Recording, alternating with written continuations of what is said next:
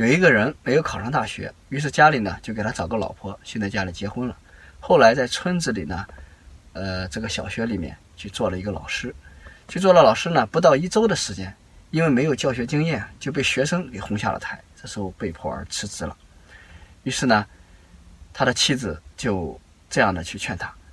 有的人有一肚子的东西可以倒得出来，有的人倒不出来。你因为没有教学经验，很正常。于是呢。过了一段时间，他又外出打工，打工了以后不到一周，又被老板给辞退了。为什么呢？因为他在工作的时候速度比较慢，别人比较比较快，在流水线上作业。那么，当他沮丧的时候，他老婆依然告诉他，别人已经是熟练工了，工作了很久，而你只是一直在读书，从来没有做过这种体力的活，当然是速度慢了，很正常。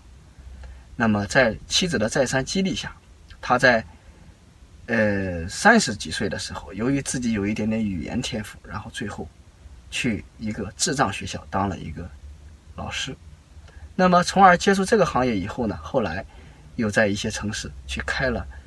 智障人的用品这种用品店。那于是呢，一家、两家、三家、四家的去加盟，最后几年的时间，他成了一个几千万的千万富翁。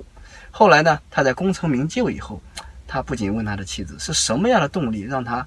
在他自己都已经感觉到渺茫的时候，依然的看重他，这样的去支持他、鼓励他。他妻子告诉他，有的田地可以去种麦子，如果麦子不行，可以试一下去种豆子；如果种豆子还不行，那试试种瓜果；那如果种瓜果不行，试试种一下荞麦，是不是能够